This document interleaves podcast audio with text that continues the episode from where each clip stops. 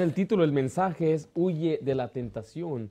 Huye de la tentación. Mire, el creyente debe reconocer que él va a ser tentado por la lujuria y cuando esto ocurre debe huir, ya sea en forma de la imaginación o escuche, en forma de fornicación. Voy a hablarles un tema muy fuerte en este día, pero es un tema prevalente en las escrituras, es un tema que en verdad toma mucho eh, que explicar y enseñar. Dios advierte mucho contra lo que es la fornicación.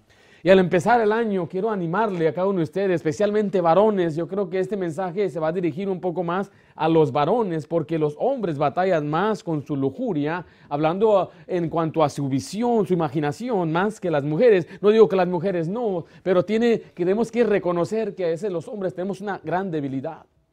La palabra tentación significa inducir a una persona a hacer una cosa que no debe o no le conviene. Y dice la Biblia que debemos huir, debemos apartarnos, debemos hacer todo lo posible para evitar, escucha, la tentación. Porque muchos están, están peleando contra el pecado, la fornicación. No, Dios evita la tentación del pecado, es muy diferente. Yo leí acerca de un duqués de Bélgica llamado Reinaldo el III era conocido por su apodo el gordo, porque era un hombre muy pesado. Cuando él llegó a ser rey, su hermano menor, Eduardo, levantó un golpe de estado y se apoderó. Pero en vez de matar a su hermano, lo que él hizo es que construyó una habitación para su hermano. Esta habitación tenía puertas, tenía ventanas y no tenía rejas. Y aquí está el punto que él tenía Decía, yo no quiero matar a mi hermano, él es libre para salir cuando él quiera. Hizo una puerta muy pequeña, pero como era muy grande, no cabía por esa puerta. Y él le decía, hermano, eres libre, sal cuando quieras. Pero todos los días también le mandaba platos deliciosos con comida, pasteles, manjares, mucha comida. Y este hombre por 10 años no pudo resistir la tentación de la comida. De pronto viene otro reino y destruye, mata a Eduardo y se sorprenden a encontrar a este hombre ahí encerrado por 10 años, porque era vencido por su tentación todos los días. Y esto no es muy diferente a muchos hombres que son vencidos por la tentación de su lujuria, están constantemente encerrados y ahí viene Satanás y les ofrece una y otra vez. Y en nuestro tiempo, oh, es muy difícil vivir una vida pura porque ese, el mundo de hoy es muy visual. Tenemos hoy un aparato maravilloso, pero a la vez una gran herramienta del diablo. Escuche esto, voy a mencionar algunas palabras. Yo sé que hay niños aquí, pero yo creo que es un mensaje que un pastor debe predicar, especialmente en estos tiempos. Pero aquí escuchamos de los impulsos de los hombres. El hombre batalla con algo que se llama pornografía. Satanás conoce los impulsos del hombre natural. En el libro de números, Moisés nos escribe sobre un, falso profeta llamado Balaam. Y Balaam eh, fue llamado por el rey de Moab y dijo, maldíceme a ese pueblo. Pero él dijo, no puedo porque Dios lo bendijo. Pero él buscó un atajo, buscó una manera para que ellos mismos se pusieran a soga en cuello. ¿Y sabe qué hizo? Mandaron a las mujeres moabitas para que los condujeran a la fornicación. Y ahora el problema era entre ellos y Dios. Dios mismo trajo una maldición. hoy en día uno de los más grandes ataques sobre el diablo que tiene sobre el hombre es precisamente la pornografía. ¿Cuántas de nuestras iglesias entonces no pueden ser bendecidas por hombres que tienen esa mente tan sucia, tan perversa, no pueden venir ni siquiera tener un pensamiento limpio, ver a una mujer con, ah, sinceridad, o ver a una mujer con una mente limpia. Según los estudios, la mayoría de los hombres cristianos están luchando contra la tentación de mirar pornografía. La pornografía ha invadido a nuestras iglesias debido al hombre, principalmente por medio del Internet, ya sea en la computadora o aparatos portátiles como sus celulares y tabletas.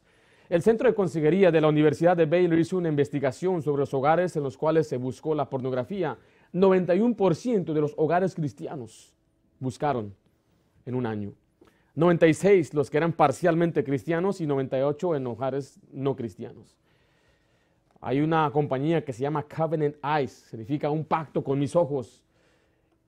Provee información de estadísticas de que, nos sorprenden grandemente. Dice que más de una de, cada ocho búsquedas de Internet son de contenido erótico. El 67% de los niños admitieron borrar el rastro de su historial para ocultar su actividad de Internet. El 79% de las veces que hubo exposición accidentales de la pornografía en Internet, eh, eh, eh, perdón, el 77, 79% de los niños vieron pornografía por exposición accidental. 56% de los casos de divorcio involucran a una parte la cual tiene una persona un interés obsesivo con la pornografía. 56%. El 29% de los adultos con empleo tienen acceso a sitios de web explícitos en sus computadoras y su trabajo. Este pecado, escuche, de la pornografía guía, guía a la fornicación. El ver afecta el corazón para llevarlo a cabo. Mateo 15, 19 nos dice así, de esta manera, porque del corazón salen los malos pensamientos, los homicidios, los adulterios, las, ¿qué dice ahí? Fornicaciones. Note que del corazón salen estas cosas, o sea, primeramente es en la imaginación y en la mente de una persona que nace este asunto de la lujuria y de pronto se practica porque cree que hay muchos muchachos y niños, a veces de 13, 14 años, que ya están envueltos en este asunto. Una vez íbamos a evangelizar y encontré a tres muchachos, les llamamos mocosos, literalmente tenían moquitos ahí en sus narices.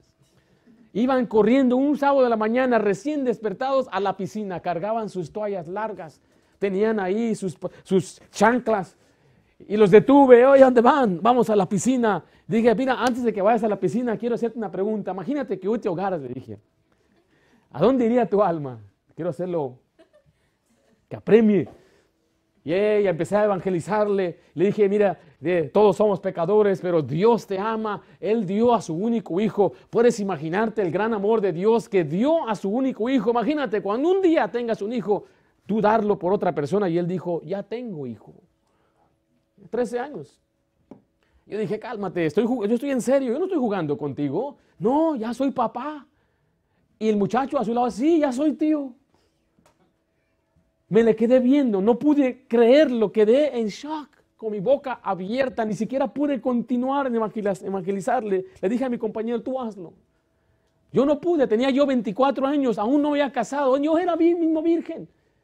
Y mirando a este muchacho de 13 años con una camisa de Bob Esponja, pantalones cuadrados, ya era un padre. ¿De dónde salió este muchacho? De esos deseos, de esa lujuria. ¿Saben dónde viene? De los aparatos que le damos a nuestros hijos, de lo que ellos ven a televisión, de las revistas que tienen ahí escondidas. Oh, este asunto del aborto, ¿sabe cuál es la raíz? Es la lujuria. Es mi cuerpo. Y es mi decisión, pero tenemos que ir a la raíz de todo esto. El problema es que tú tienes relaciones sexuales fuera del matrimonio y ahora que viene una cría, no quieres tú serte responsable. Entonces es mi cuerpo y es mi decisión. Pero recuerde, ¿por qué no vamos a la raíz de este asunto? Que todo esto es libertinaje en vivir una vida en lujuria. Es lo que queremos. Es lo que quiere el mundo. Amor es amor. Eso es, eso es absurdo esas cosas que ahora, ahora volvemos al homosexualismo, la perversión, todo esto viene con la lujuria, empieza ahí. Y tenemos que reconocer que tenemos que parar en los pensamientos antes que lo que sigue, que de pronto ya es el tocar, el abrazar, el besar. Lo más importante es que tengamos un, un corazón puro.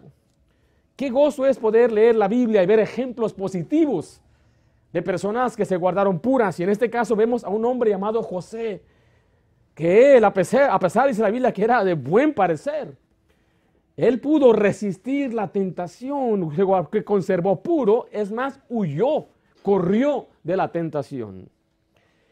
Quizás este joven tenía 17 años, algunos han dicho que tenía 17, quizás 19.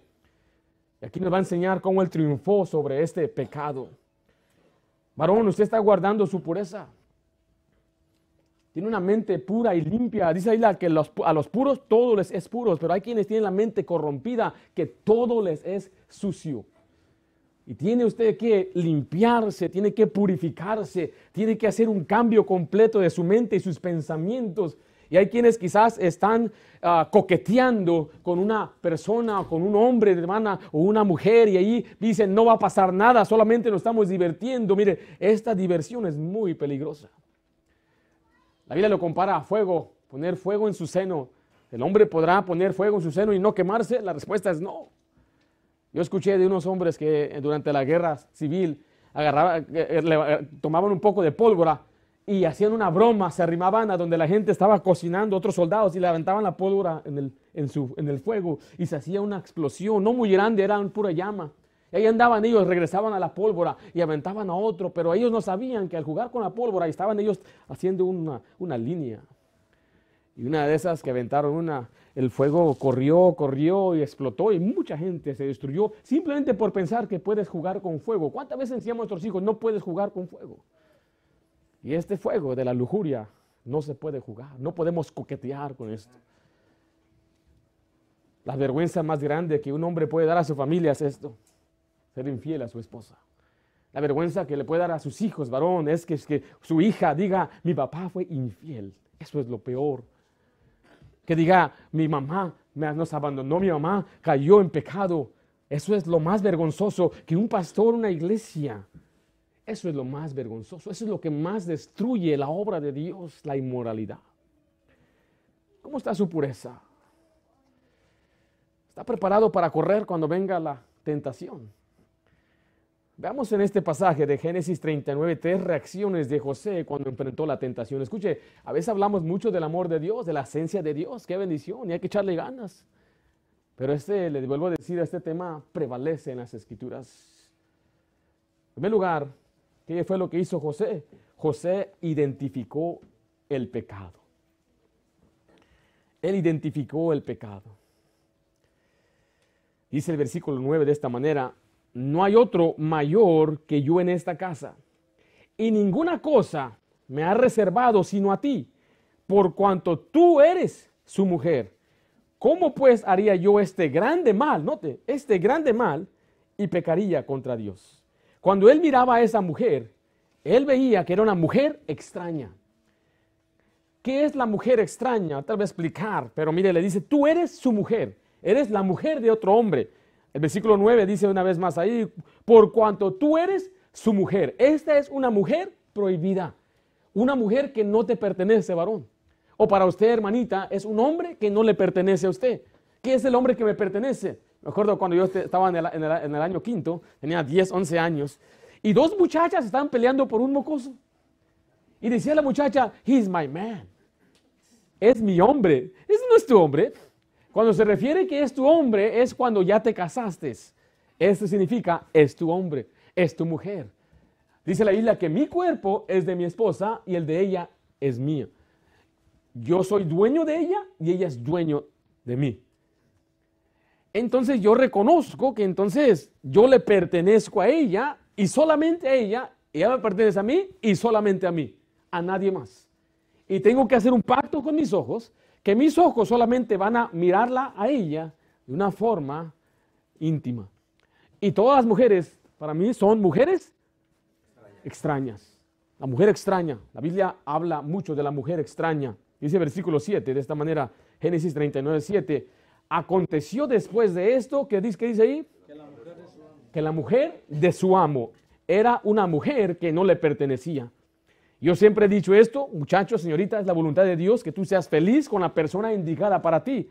Dice ahí Proverbios 18, 22, el que haya esposa, haya el bien y alcanza benevolencia de Jehová. Proverbios 5, 18 dice, sea bendito tu manantial y alégrate con la mujer de tu juventud. Oh, queremos que tú sepas que hay una alegría y deleite en casarse y nuestro deseo es que tú puedas casarte bien y gozarte y deleitarte y ser feliz. Pero hay un problema.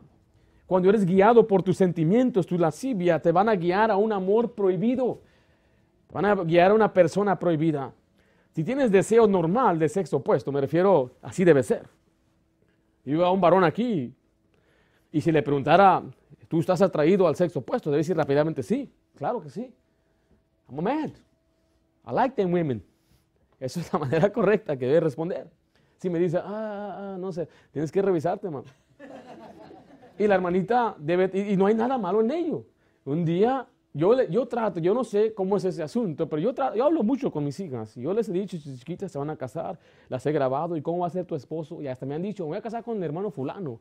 Era un hermano soltero, ya se casó él, pero ya se lo quitaron. Eh, y, y, siempre he tenido esta confianza, y quisiera que siempre tuvieran esa confianza, que digan, hey, me gusta el hermano fulano, me gusta este. Quizás no va a ser así. Quizás, especialmente los hombres, no quieren saber, no, no, no, no, no. Dile a tu mamá, dile a tu madre. Hermano, hay que cambiar ese asunto, esa mentalidad. Y que un día venga mi hija y yo veo que está mirando un muchacho, ¿qué traes? Se pone toda roja y todo. No sé, no sé qué va a pasar. Algunos de ustedes ya lo han vivido, yo sé, no sé. Pero yo quiero que ellas sepan que va a haber una bendición. Y que ellas si lo hacen bien, está bien, es normal. Porque a veces somos muy ligeros con la muchacha, le ganas, chavo, ¿verdad? Al muchacho.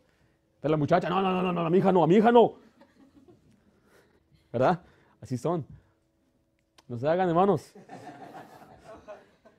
Hay muchas bromas. A veces ya crece una muchacha, tiene sus 18 años y ya huele a suegro. Pero cuando es un muchacho, hasta le echan porras. Yo le pregunté una vez a mi esposa si, si eso le ofendía, pero cuando yo platicaba con ella ahí en nuestra iglesia, pasaban los hermanos y detrás de sus espaldas me decían así, me decían así, échale ganas. El pastor americano me decía así, imagínate. Vea que las hermanas no hacen eso, ¿verdad que no? No le dicen, échale ganas, hermana. No, eso no sucede. Eso es más de asunto de varones, como que le está, está ahí, está. Y, eso es algo hermoso que se alegren y que veamos este asunto de que se quieran, y eso es normal. Que una muchacha diga, es que me gusta fulano, qué bendición, pero a la edad correcta, al tiempo correcto, responsable, prioridades, trabajador, sabe hacer, sabe cocinar, sabe limpiar, sabe organizar su casa. Es tiempo que enseñemos a nuestras hijas a volver al diseño que Dios les dio. Dios las diseñó para ser amas de casa. Eso es lo más maravilloso. Una mujer se sentirá cumplida. Mira, le digo, aquí hay hermanas que enseñan a sus hijos en su casa y ellas son recibidas, tienen títulos, son muy inteligentes, pero ellas han reconocido algo más importante que mi carrera, mi título, es que yo cría a mis hijos. No hay mejor maestra que usted, madre. Y eso es lo que le enseñamos a, a, nuestras hijas, nuestra generación. No es opresión y tampoco es encarcelamiento, es libertad y es el verdadero gozo. Pero cuando se casa bien al tiempo correcto, con un varón que está dispuesto a trabajar para sustentar a su familia, búscate uno así a ver si hay. Búscatelo a ver si lo vas a encontrar aquí en California. Alguien que dice, no, yo trabajo, y hasta voy a esmerar, me voy a partir la espalda para que tú puedas crear a los nuestros hijos. Raros haya. Cada hombre proclama cada su propia bondad. Pero hombre de verdad, ¿quién lo hallará? Pero bueno, ese ya es otro tema. ¿Qué es la mujer extraña que le pertenece a otro? Mire Proverbios 2.17, estamos ahí. La cual abandona al compañero de su juventud, o sea, es una mujer casada y se olvida del pacto de su Dios. Oh, usted nunca debe buscar una mujer casada. Es una mujer extraña. Y a veces quizás tienen un trabajo y trabajan muy cerca con otras personas. Tienen compañeras, compañeros. Y yo siempre he reconocido el, peligro que puede llevar una amistad a una confianza, después a una intimidad. Por eso yo siempre le digo a usted, varón, nunca comparta su vida íntima a otra persona, no le cuente sus penas y cómo me trata mi esposa, no busque aliados. Su esposa es la única persona a quien usted debe compartirle cómo se siente y viceversa. Eh, dice la Biblia que hay mujeres que abandonan al compañero de su juventud y se olvidan del pacto, no les importa. Ah, no importa que es un papel nada más. Y se las hace muy fácil, así nada más. Y viceversa, hay hombres también así, especialmente. Una ocasión, me acuerdo, estaba yo evangelizando y una señora me interrumpió mi presentación, me dijo, una pregunta que te hago a ti, tú que eres hombre de Dios, me dijo. Mi esposo es un artista, un cantante, y él viaja por todo el país. Y él me ha dicho que él tiene amistades y relaciones, pero siempre dice, tú eres la mujer que yo amo. Yo como hombre tengo necesidades, estoy fuera, pero a ti es la que yo amo. Me dijo, ¿es verdad, hombre de Dios? ¿es verdad este asunto? Dije, no, señora, no es verdad. ¿Cómo puedo mentir? No es verdad. El amor es compromiso, el amor es un pacto, el amor es reconocer que, que hay una sola mujer para él, la mujer casada. Él reconoció que el pecado de la mujer extraña y el pecado inmoral.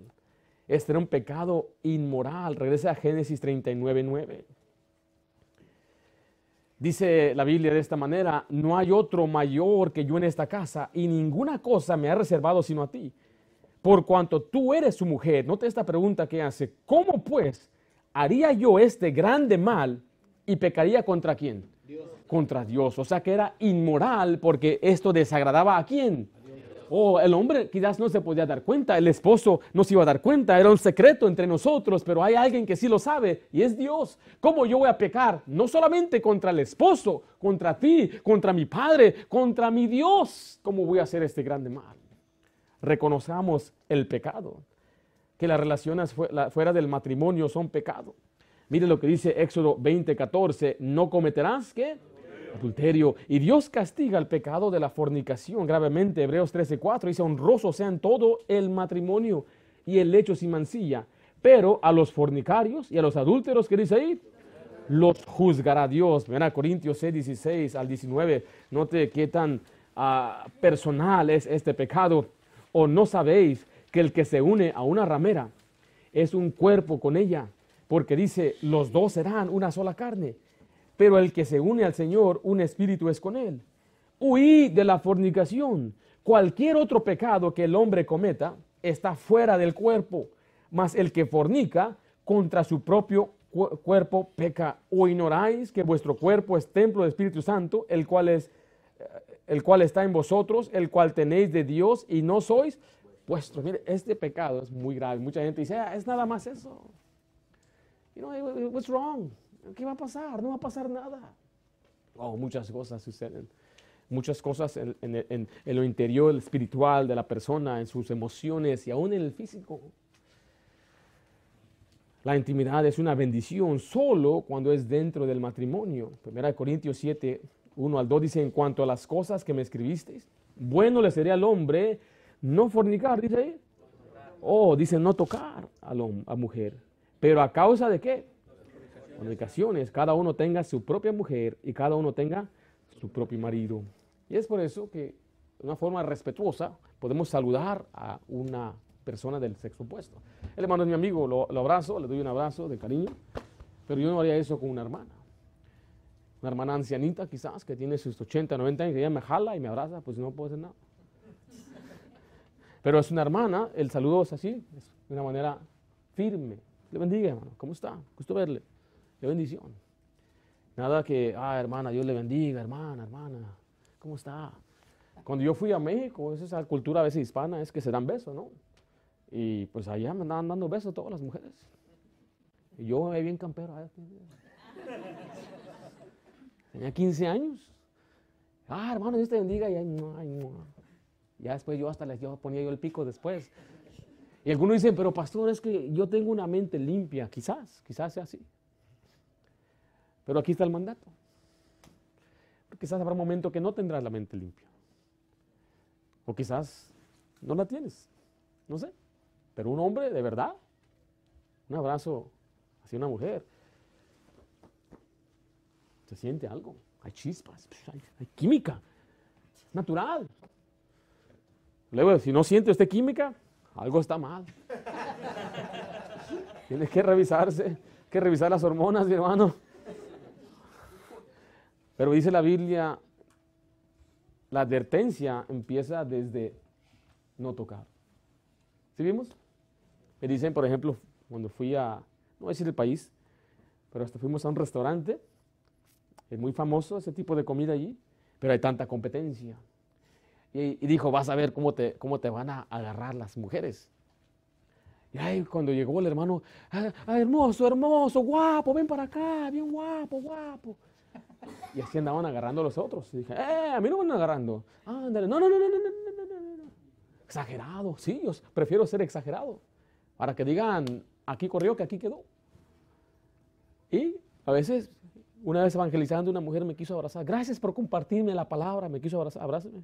Dije, eh, eh, eh, ah, what are you doing? ¿Qué estás haciendo? Usted quería abrazar. dice, ah, estoy bien. gracias. Y, le puso a llorar. ¿Por qué rechazas mi abrazo? Bueno, yo no necesité este pasaje, no a comprender eso. ¿Sabe qué le dije? No me gusta que me toquen. es todo lo que tienes que decir, hermano. No tiene que citar Primera de Corintios 7, ta, no me toques. No tienes que hacer eso. Simplemente, si usted tiene compañeras en el trabajo que tienen esa costumbre, diga, ¿sabes qué? Hasta aquí llegamos. Tenía compañeras en el, banco que querían hacer eso, querían abrazarme, pero, you know what, I'm, I'm good, I'm good, I'm good, estoy bien. Ya pronto decían, ah, ¿qué tiene? Yo prefiero que me hablen mal de mí porque no las quise abrazar. Que de pronto me anden malinterpretando y cómo la abrazó y, y, y, es pastor. Y es, imagínense todas las cosas que pueden conllevar en acusaciones y así nunca pueden acusar a mí de tocar a una mujer de una manera indebida. Bueno, ¿cómo está? le bendiga, ¿cómo va? ¿Todo bien? Qué bendición, ánimo hermana. Eh, ¿Cómo está su esposo? Ahí está, ok, mira. Hermana, ¿puedo platicar con usted? Venga para acá, hermana, por favor. No, hermano, nada de eso. En público podemos hablar, nada privado, nada íntimo. Mantenga usted cuidado de esto. En la escuela habrá muchachas que te van a abrazar. A mí me abrazó una vez una muchacha, pero por atrás. Era la clase de español, llegó una, una, una muchacha, una negrita, y me abrazó. ¡Eh, y me abrazó.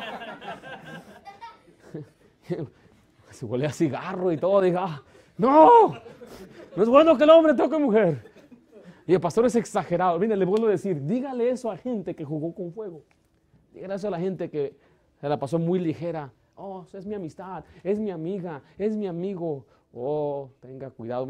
Aquí está el mandato sencillo. Tocar es tocar. Tocar, no tocar. Nada de eso.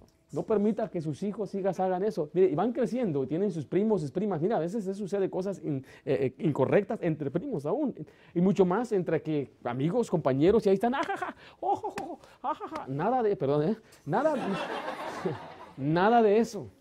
Si se quiere reír, ajá, mejor aplaudo este, ajá, No tiene que andar tocando ni y, otra vez, toda esta gente a veces nos han escuchado y dicen, eso es exagerado, ustedes exageran. Le vuelvo a decir, dígale a la gente que cayó en pecado. Le voy a decir, yo prefiero que me acusen de ser frío que un día me acusen de ser infiel.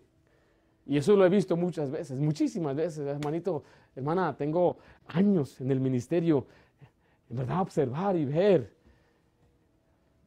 y le digo que vamos a tener cuidado con eso. Y hay cosas horribles que no se deben ni mencionar entre la iglesia. Pero tenemos que tener mucho cuidado, gracias hermano. El pecado inmoral. Identificó el pecado. Pero no solamente lo identificó, sino que él rechazó la tentación. Rechazó la tentación.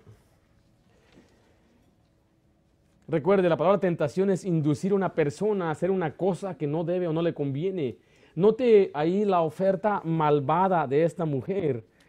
Le dijo, duerme conmigo.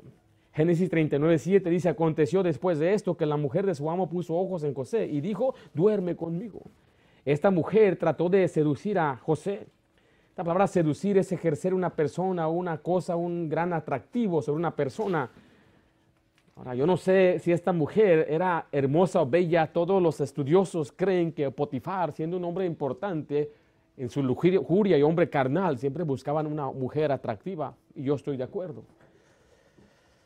Esta era una marca de una mujer extraña, una mala mujer. Note Proverbios 6, 25, 26 que nos habla de su apariencia. No codiciéis su hermosura en tu corazón, ni ella te prenda con sus ojos, porque a causa de la mujer ramera el hombre es reducido a un bocado de pan y la mujer caza la preciosa alma del varón. Dios dice, su alma es preciosa, varón. Pero esta persona está ahí para cazar, para destruir. Es como un cazador experto que sabe cómo eh, atraer a la presa. Usted ha visto los cazadores, saben poner trampas, saben cómo llamar, hay hasta para llamar a patos. Y ahí el pato triste, pues, bien piensa que le está llamando un amigo, pero no es el cazador. Y así es la mujer malvada, sabe. Y sabe que dice, dice el pasaje, su hermosura, no codice su hermosura. Proverbios 7 dice, cuando ve aquí una mujer le sale al encuentro con atavío de ramera y astuta de corazón, o su forma de lucir y vestir. Y en estos tiempos tenemos que volver a enseñar estos principios, que la manera que una mujer luce es muy importante, que ella debe conservarse, en guardarse, para que otro hombre no pueda eh, tener lujuria al verla a ella. Yo sé, dice, el problema lo tiene él, no, el problema de dos. El problema que ve, pero la persona también que expone. Sí, el hombre que ve, él va a pagar por lo suyo, pero la mujer que es tropiezo también va a pagar por lo suyo con sus palabras, seduce con palabras. Dice que significa persuadir, Proverbios 7:21.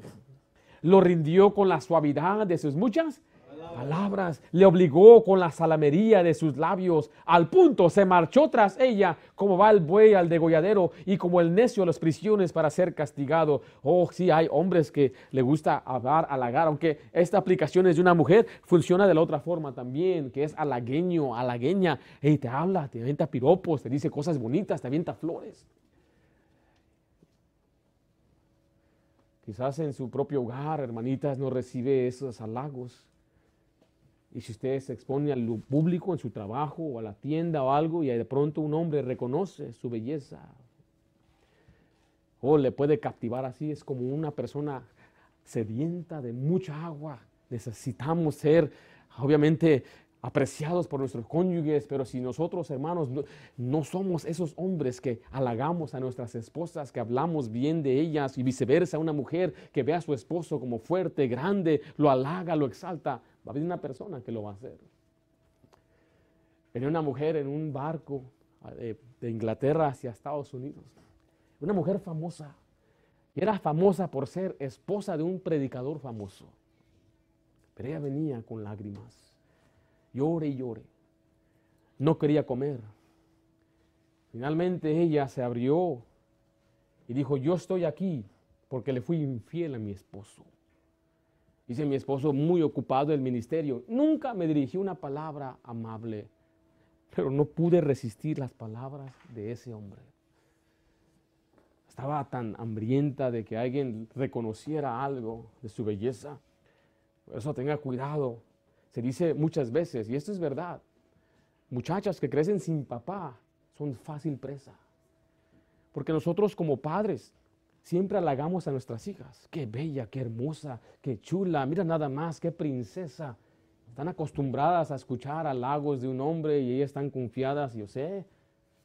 Pero una muchacha que no tiene un padre, una figura paterna, está buscando que alguien le apruebe muchas veces cualquier hombre que pasa ahí, ella está con una sed que hay una hambrienta, un deseo, anhelo de escuchar esas palabras amables y dulces y por eso muchas fácilmente son presas. Ella, muchachita, si tú creciste sin tu padre, no hay padre en tu hogar, no te no caigas por esas palabras de aquellos hombres perversos. Hay un Dios en el cielo que te ama y espérate un día para que tu esposo sea el único que te halague. Y no seas fácil presa, porque a veces eso es exactamente lo que buscan.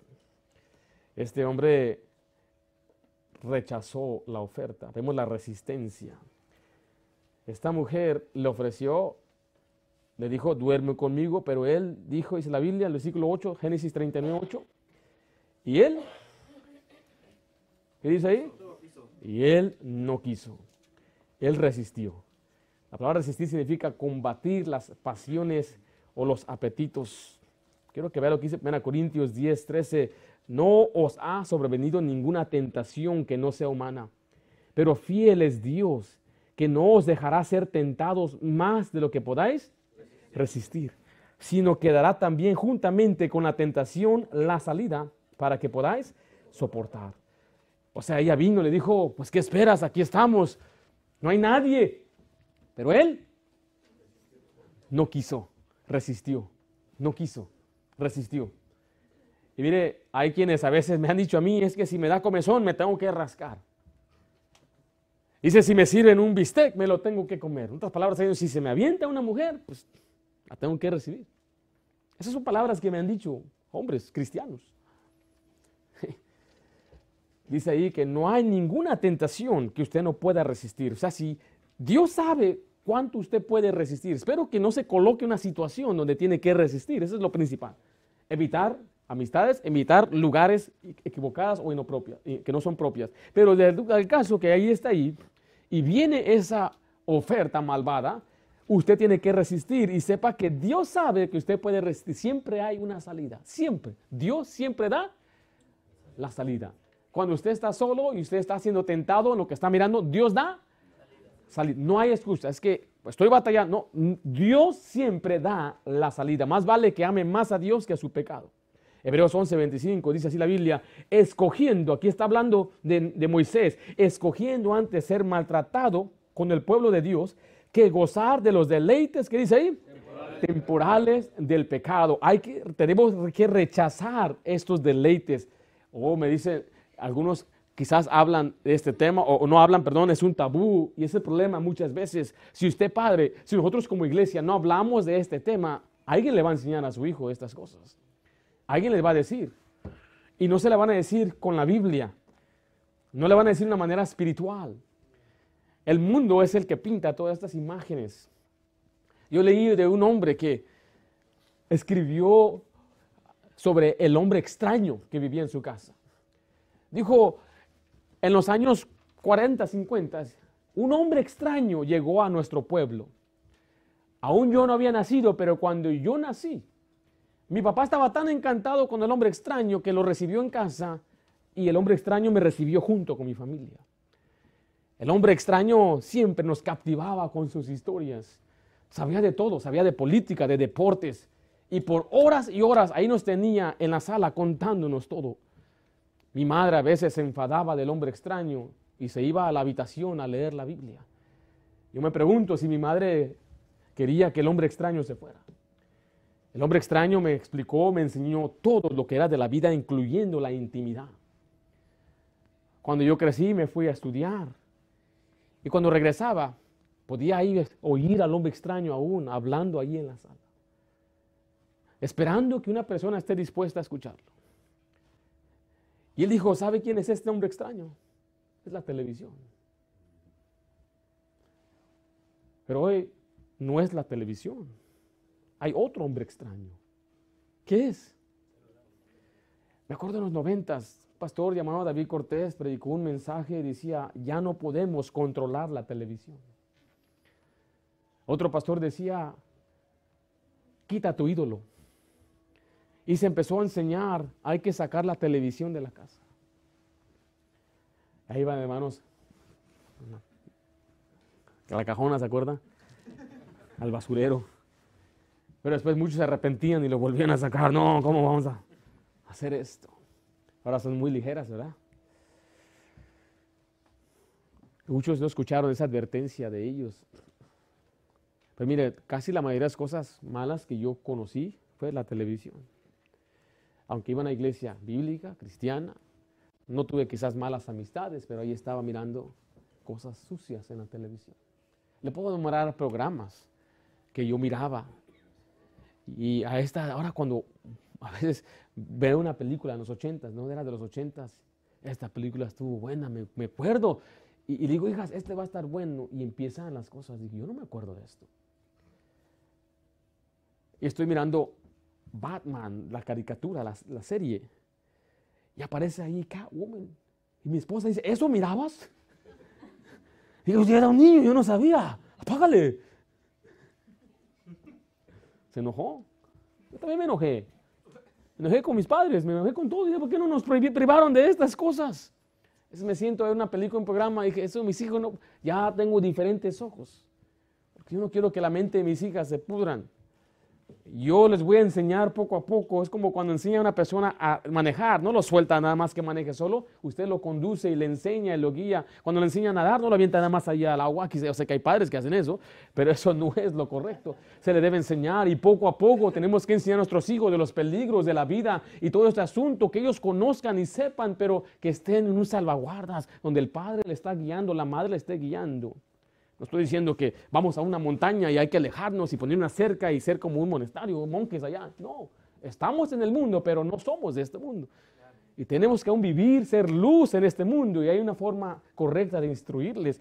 Y tenemos que resistir todos los cambios, los, lo que está sucediendo en nuestro país, donde, ¿se acuerda, hermanita? Aunque usted no era creyente, usted no dejaba que, que lo tocara usted, su, su, novio. No, no, no me toques, tenía usted respeto. Pero eso ya ha cambiado. Eso ya, hasta los padres animan y tócala, abrázala, sácate la foto.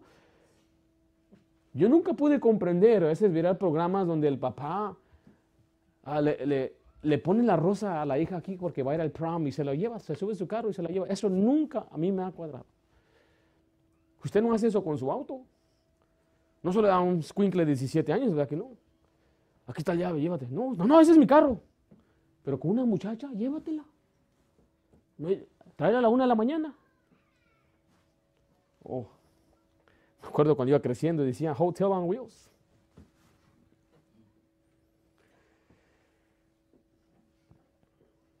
Este hombre identificó el pecado, rechazó la tentación, pero finalmente huyó de la tentación.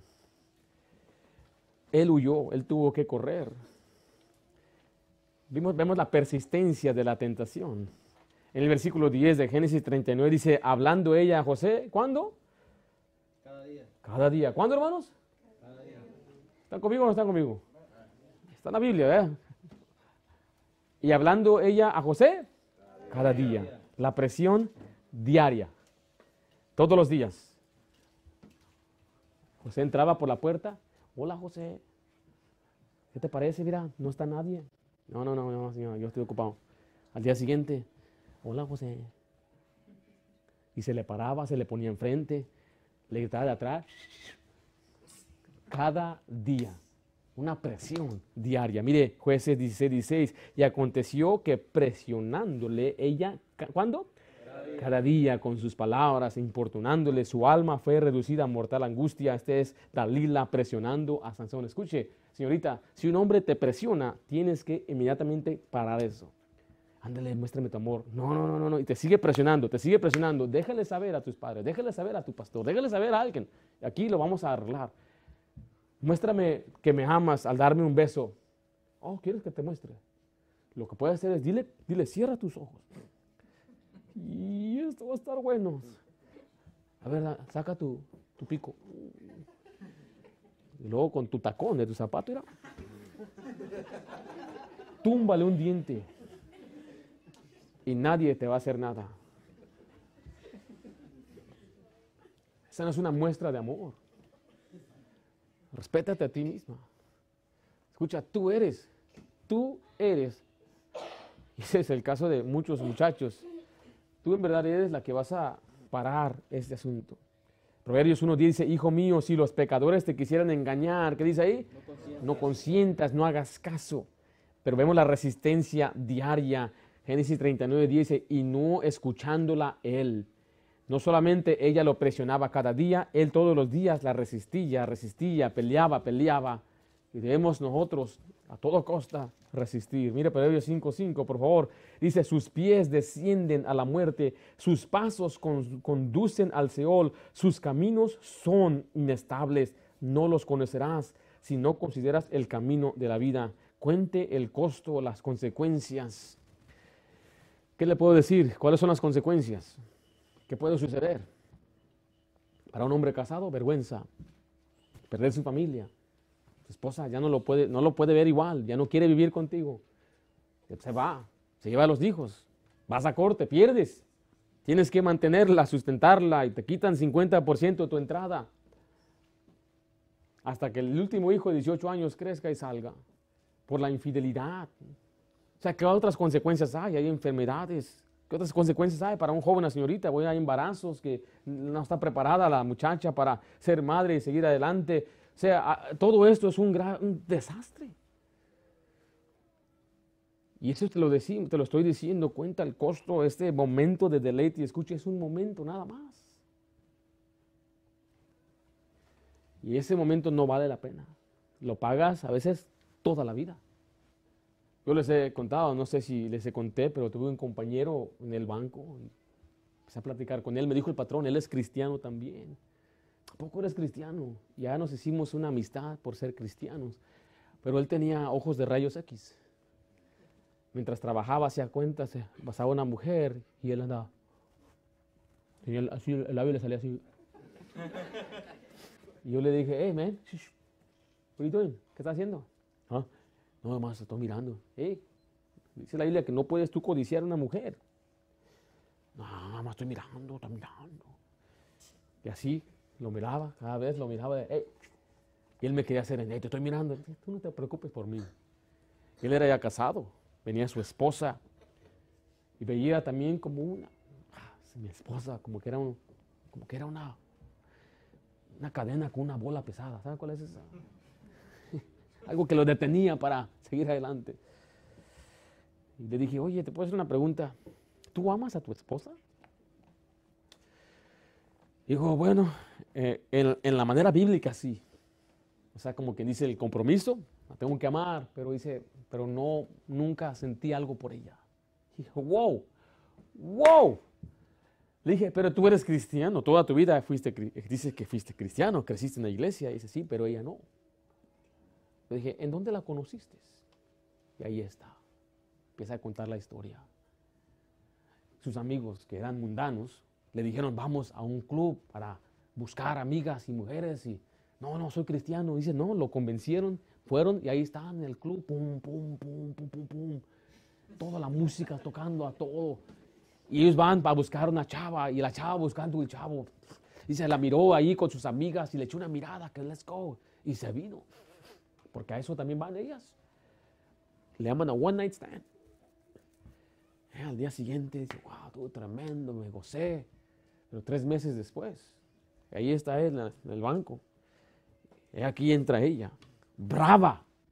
Detrás de ella, un hombre y una mujer de edad, sus padres. Brava entra. Y cuando lo vio, dice, Él es. Y él la reconoció. ¿Yo qué? Ya se le acerca le dice, I'm pregnant. Estoy embarazada. Y tú eres. You're the dad. Tú eres el padre. Le dijo, ¿vas a ser hombre? Una mujer incrédula. ¿O qué? Y él dice, pues habló con sus papás y los papás le dijeron, hazte responsable. Y dijo, that's my wife. That's it.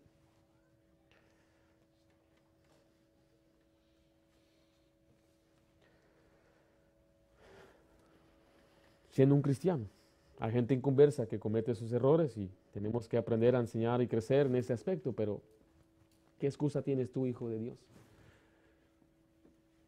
¿Qué excusa tienes?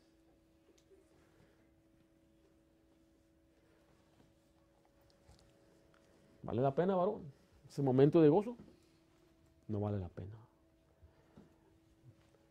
Él persistía en la tentación finalmente vemos la fuga de la tentación. Esa palabra fugar significa una huida apresurada. Allí en Génesis 39, 11 dice la Biblia de esta manera, hablando ella con José cada día y no escuchándola él para acostarse al lado de ella, para estar con ella. Aconteció que entró un día en casa para hacer su oficio y no había nadie de, casa allí. Y ella lo asió, o lo agarró, lo abrazó de sus ropas diciendo, duerme conmigo. Entonces él dejó su ropa en las manos de ella y ¿qué hizo? Y huyó y salió, se fugó, corrió. ¿Por qué? Yo me he preguntado por qué, si le agarró las ropas, ella no puede forzarlo. Pero es que quizás en esa manera que lo estaba agarrando, estaba sintiendo algo. Entonces dijo, tocar al sexo opuesto no es cualquier cosa. Y la única opción que él tenía, le dice, señora, suélteme, señora, déjeme ir, déjeme ir, pero ella estaba muy agarrada ahí de su ropa. Y quizás no sé si había caricias o lo estaba tratando de darle besos. Este hombre dijo, la única opción que yo tengo aquí es quitarme esta misma ropa. Y se quitó la ropa. Y corrió, corrió. Y se la isla huyó. Es como cuando allá en un campamento estaban caminando unos hermanos y de repente aparece un oso así grande, me acuerdo. ¡Uh! ¡Ah! Y va corriendo mi hermano. ¡Ah! Corrió como una niña, así que lo escuché.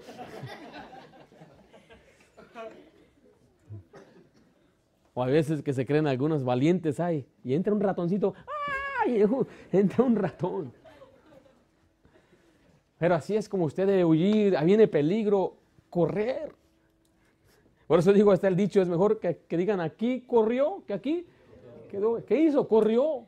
Pero se van a burlar de ti, que se burlen. Te van a decir que pues no eres hombre, que digan. Van a decir que eres del otro bando, que digan y hablen. Lo que debe usted hacer es, Dios quiere que usted huya. Ven a Corintios 6, 18, dice, huí de la fornicación. ¿Sí ve ese pasaje? Segunda Timoteo 2, 22, huye también de las pasiones juveniles. Este hombre escapó la ruina, dice Proverbios 5:9, porque eh, para que no des a los extraños tu honor y tus años al cruel, no sea que extraños se sacien de tu fuerza y tus trabajos estén en casa de extraño. Y dice, y gimas, o sea, llores, te lamentes al final cuando se consuma tu carne y tu cuerpo y digas, cómo aborrecí el consejo y mi corazón menospreció la reprensión. No oí la voz de los que me instruían y a los que me enseñaban, no incliné mi oído, no puse atención, no obedecía a mi mamá que me advertía, no obedecía a mi papá que me decía, no escuché la instrucción del pastor cuando lo dijo y me lo enseñó. Y yo me acuerdo estar sentado ahí y me mofaba, dije, eso no me va a pasar a mí, pero en un final vas a gemir, vas a llorar por eso es mejor que huyas y corres y escapes la ruina. Corre, corre hijo, corra hermana, pero corra, ¿qué? Un abrazo y usted le corrió. ¿Este qué trae? Le corrí. Dios sabe por qué estoy corriendo. Lo más importante. Obviamente nuestra huida no siempre es una, nos corremos físicamente, pero usted tiene que apartarse. ¿Se acuerdan del rebote qué? El rebote espiritual. ¿Sí se acuerdan del rebote espiritual? Supongamos que usted esta mañana está espiritual en el Señor. Y pues usted sabe, estamos en el mundo. Va a haber cosas que no debe ver. No porque usted la está buscando, pero a veces en la calle hay letreros.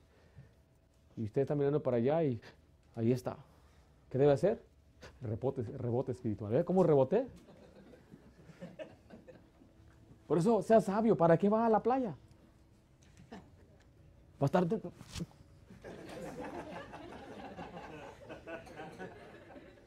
Algunos dicen, va a haber las focas ahí tiradas.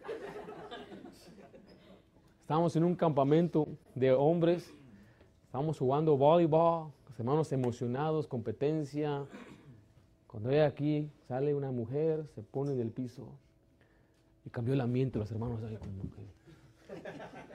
porque estaba acá y todos los hermanos ahí, uno que otro con lentes, gafas, ahí andaba mirando para acá. Ajá, andaba mirando para acá, sí, ah, para eso traen gafas. Tenemos que aprender a cuidar rebote espiritual, no, no hay que mirar en cuanto, no, apágale de volada, quite esas aplicaciones, usted batalla, mire, borre esas aplicaciones, quite su Instagram, quite su TikTok, quite cualquier cosa. Usted no puede controlar, si usted batalla con esto, tiene que quitarlo. Usted no puede, no puede usted controlar esto, le está controlando a usted a los que puedan controlar, le gana, siga poniendo versículos de la Biblia, Dios le bendiga. Pero usted, que usted batalla con eso, quítelo. Quite sitios de memes, porque hay sitios, hay aplicaciones de memes, hay cosas sucias, hay cosas perversas. Hay algunos que están ahí dominados, esclavizados con el YouTube, con cosas que ven. Ahí también hay cosas perversas y sucias. Facebook. le vuelvo a decir, estas cosas no son malas. lo malo es que usted está dominado por esas cosas. Hay quienes lo pueden controlar, usar, dominar, pero usted no tiene que fugarse, huya, corra, aparte de esas cosas. Deje algunas amistades, deje ciertas personas. Y muchacha, tienes un novio que no ama a Dios, déjalo, no busques, tienes que portarlo, pero ya, pero va a doler. Es mejor que duela ahorita y no después. El dolor de ahorita no se va a comparar al dolor después por no hacer las cosas bien. Es tiempo de huir. Hermano, este año cuídese, 2023, no queremos nosotros, haga entre nosotros quienes han fracasado, y es un fracaso, es una destrucción, es ruina. La Biblia habla de ruina, de arruinar el testimonio, su vida en muchos casos. Por eso esta advertencia dura, fuerte, para que usted haga lo que Dios dice, huyendo de la tentación. ¿Qué hizo José? Identificó el pecado, después rechazó la tentación, finalmente huyó de la tentación. Vamos a orar. Padre Santo, gracias damos por la bendición que nos has dado de reunirnos en esta noche para aprender de tu palabra. Y, Señor, yo sé que este es un tema que podrá ser delicado y fuerte, pero Señor, es necesario nuestros tiempos, más que nada, tanta inmoralidad que hay en nuestra sociedad y ha sido aceptada por la sociedad y, y la cultura como algo normal, donde la gente ya no le importa la castidad ni la pureza ni toman en serio el pacto del matrimonio, sino que simplemente están buscando un deleite temporal, están buscando una aventura. Por eso pedimos, Padre, que tú nos ayudes a guardarnos, a reconocer el pecado que hay de la lujuria en el corazón, primeramente, pero también, Señor, que lo que hay en el corazón nos lleva a actuar y vivir y hacer para que caigamos en el pecado. Oh Señor, yo pido por una iglesia pura, que seamos puros, que nuestros hermanos tengan un pastor puro, que nuestros hijos jóvenes puedan guardar su pureza. Señor, si hay, yo sé que quizás habrá quienes han cometido el pecado, pero ellos pueden tener restauración, purificarse, santificarse. A quienes necesitamos una limpieza muy profunda, espiritual, mental. Tenemos que deshacernos de ciertas cosas que nos están haciendo tropezar. Padre, ayúdanos, Señor, a reconocer que no es palabra de hombre, sino que es pecado contra ti. La inmoralidad tiene que ver con ofenderte a ti, fallarte a ti. Señor, que tú eres nuestra ayuda. Ayúdanos, Señor, liberta, libra a quienes están atorados o están atrapados con este vicio. Yo te lo pido en nombre de Cristo Jesús. Amén.